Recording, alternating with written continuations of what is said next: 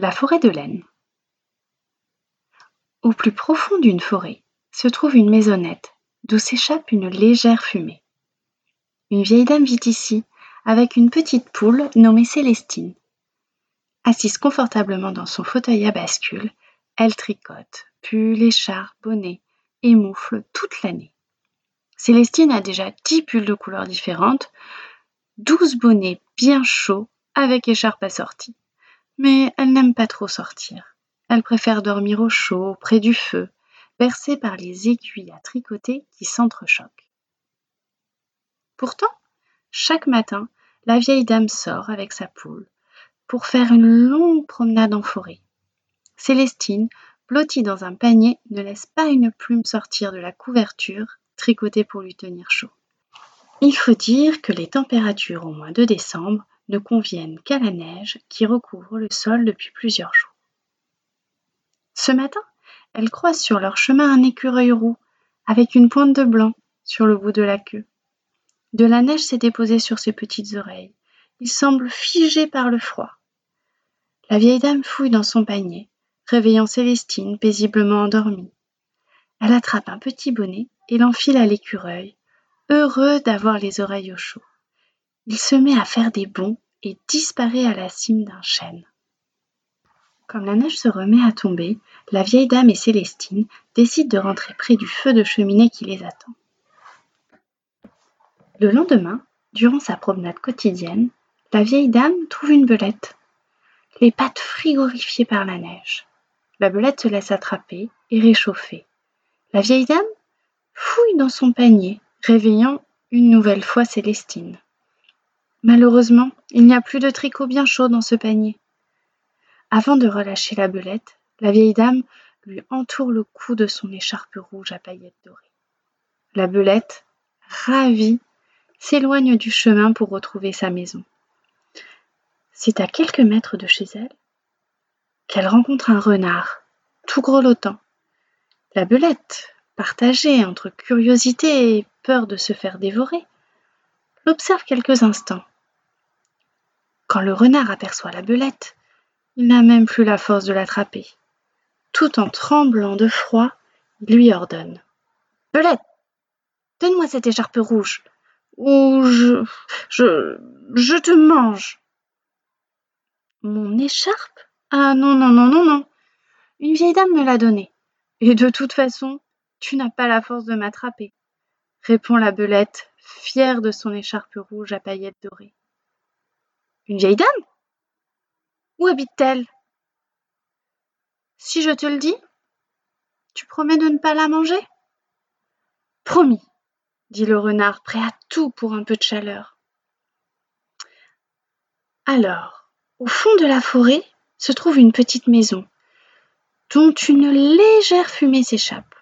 Pour la trouver, tu prends à droite, après le gros chêne écureuil, puis à gauche. Ensuite, toujours tout droit, explique la belette avant de se faufiler dans son nid douillet. Le renard se dirige jusqu'à la maison de la vieille dame grâce aux instructions de la belette. Il frappe de ses pattes gelées et espère que quelqu'un lui ouvre.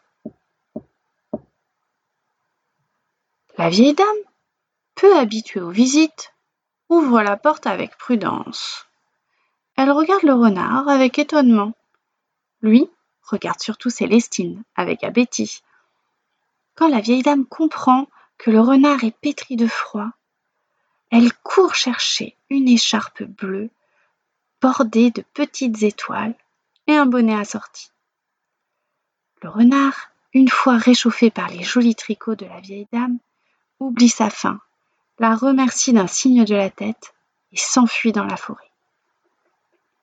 Avant même que le renard ne regagne son terrier, il rencontre un ours qui semble s'être transformé en statue de glace.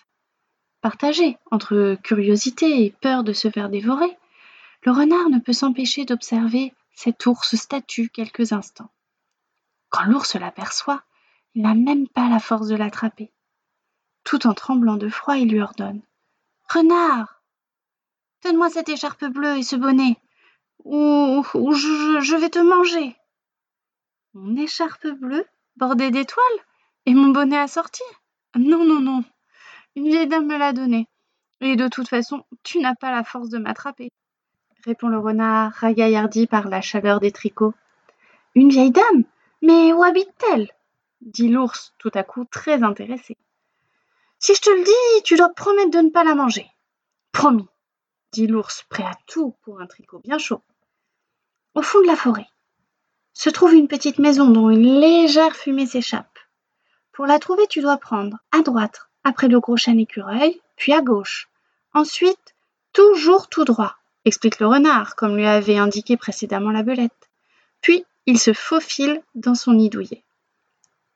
L'ours se dirige jusqu'à la maison de la vieille dame grâce aux instructions du renard. Il frappe de ses pattes gelées et attend patiemment que quelqu'un lui ouvre. La vieille dame, surprise par cette nouvelle visite inattendue, ouvre la porte avec une grande prudence. Elle regarde l'ours avec crainte. Lui regarde surtout Célestine avec appétit.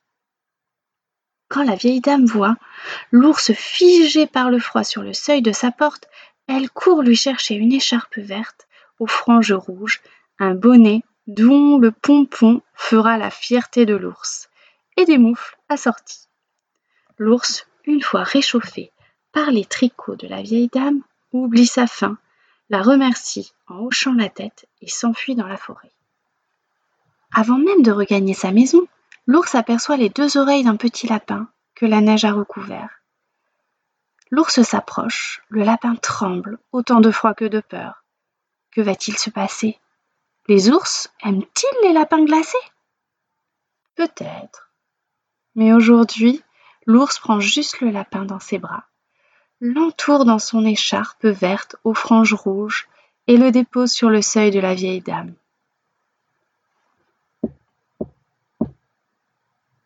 Depuis ce jour, elle tricote pour tous les animaux de la forêt, petits et gros, forts et moins forts, car quand le froid arrive, comme Célestine avant eux, ils ont tous besoin d'un tricot d'une vieille dame pour se réchauffer.